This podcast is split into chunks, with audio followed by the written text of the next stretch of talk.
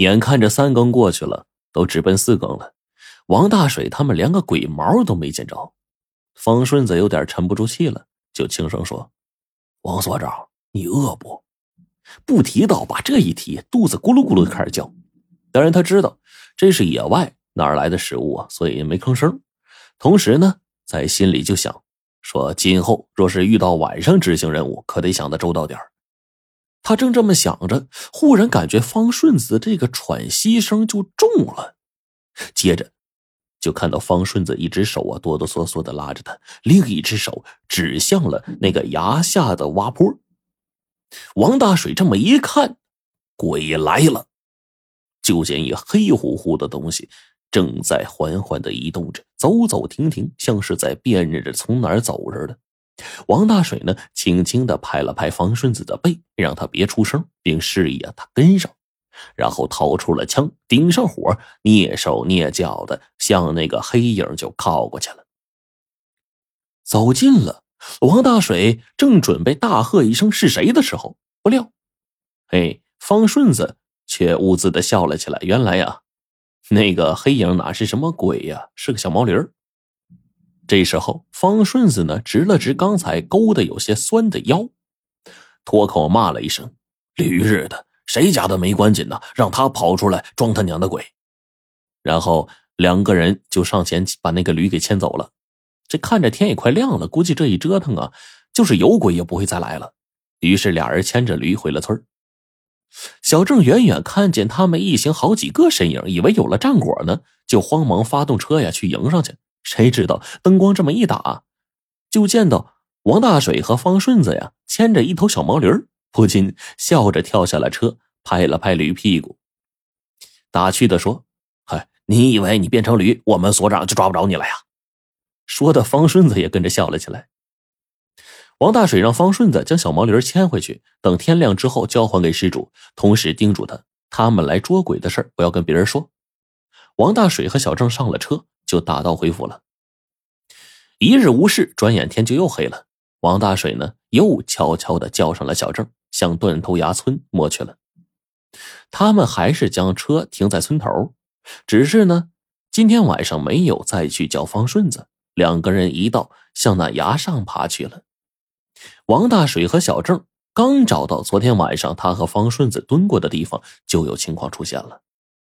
就见前面洼地里出现一个黑色的剪影，正向崖上蠕动着呢。有了昨天晚上那小毛驴的教训，王大水此时的心情比昨天晚上自然要平静许多。虽然同样掏出了枪，但是没有顶上火，然后猫着腰。跟着小郑一左一右向那个剪影啊拢了过去。也许是他们的脚步声，也许是他们的呼吸声惊动了剪影，那剪影竟然一下子站住不动了，好像是在聆听，好像是在判断，在观察。接着一瞬间便什么都没有了。王大水猛地大喝一声：“哪里逃！”跟小郑就扑过去了。可是手电呢往那一照，啥都没有。风依旧是风，草依旧是草。正当王大水和小郑莫名其妙的诧异的时候，忽然左边传来微弱的一声“咕咚”，就好像是人跌倒了似的。两个人慌忙望了过去，却见一个黑影一晃，引到了崖下。追！王大水果断的命令道。于是两个人紧跟着那个黑影向崖下追去了。刚才在崖上，迎着夜色，隐隐约约还能看见个影子。可是到了崖下，竟然黑咕隆咚的一个洞，伸手不见五指。王大水和小郑在这崖下就转来转去的，不仅连一个鬼影都没碰着，反而还转不出去了。起初两个人没怎么在意，想着这俩大男人还怕什么邪呀？可当这个电池用完了，再加上时不时的从草丛里边呼的一下窜出个野鸡、野猫什么的，那想不心惊也不行啊。小郑完全泄了气了，一屁股坐了地上去，说：“所长，怕是鬼下沙了吧？胡说什么呀？哪儿来的鬼呀？那那我们怎么转来转去就转不出去呀？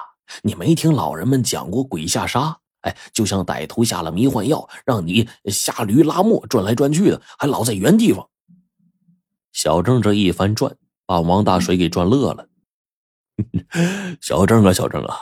你这人不大，鬼却不小啊！哪来的那么多老人话啊？哎，反正我不走了，再走也是白搭。王大水就想了想，哎，也是，走到现在也没走出这崖洼。现在呢，还真是有些累了。于是他就呢，用手在地上摸了摸，找了一块石头，呃，和小郑一样，也是一屁股坐了下去。走着倒没觉得什么，可这这一坐下来，这瞌睡就跟小虫子似的爬上来了。王大水就对小郑说：“你也瞌睡了吧？”小郑含糊的来了一句：“咱俩扣在一块睡吧。”小郑就挪了挪屁股。挪到了王大水身边，也寻摸了一块石头，就坐了下来。两人就背靠背的互相支撑，打起了盹儿。这一睡，也不知过了多长时间，睁开眼，已经四下光亮了。小郑打了一哈欠，伸出双手，刚要伸一个懒腰，忽然一下跳出老远，大叫道：“鬼！”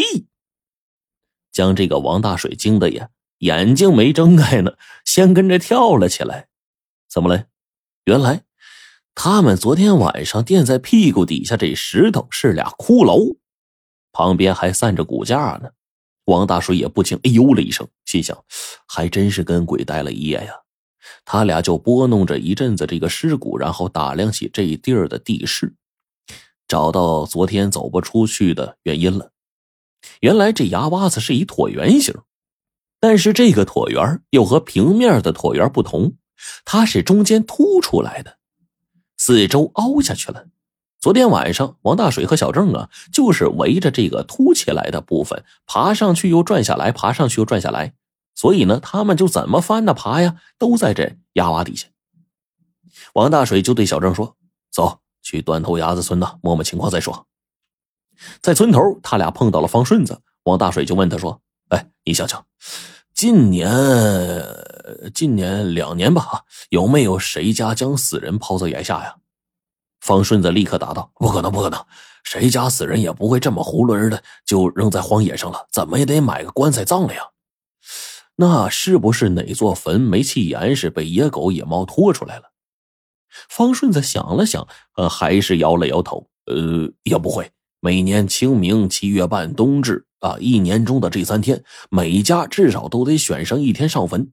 要是被狗拖了，还还能不发觉吗？那小郑眨了眨眼睛，问道：“这这这两年，村上有没有什么怪事发生？比如说谁失踪了啊，自杀了啊？对，被杀了？没有，没有。你再想想，有没有什么不寻常的现象？呃，哎哎哎哎，想起来了，那个那个前年呢？”村前的这个吉子叔家的二丫头跟吉子叔啊大吵了一架，然后进城打工去了。呃，后来吉子叔也去了，也留在那儿了。听说啊，看大门一个月挣好几百呢。哦，这不就是有情况了吗？你再想想还有没有了？没了。王大水呢就想了想，然后问说：“你刚才说？”就说这个，听说吉子叔在外面看大门，一个月挣好几百。听谁说的呀？呃，强子。强子是谁呀？方顺子愣了一下，心想：哎呦，强子就是强子呗，还能是谁呀？但嘴上却说：呃，强子是呃吉子叔的邻居。你能带我们去看看吗？看谁呀？强子。呃，行行行。于是方顺子就脱下了孝麻，领着王大水和小郑。朝着村前走去了。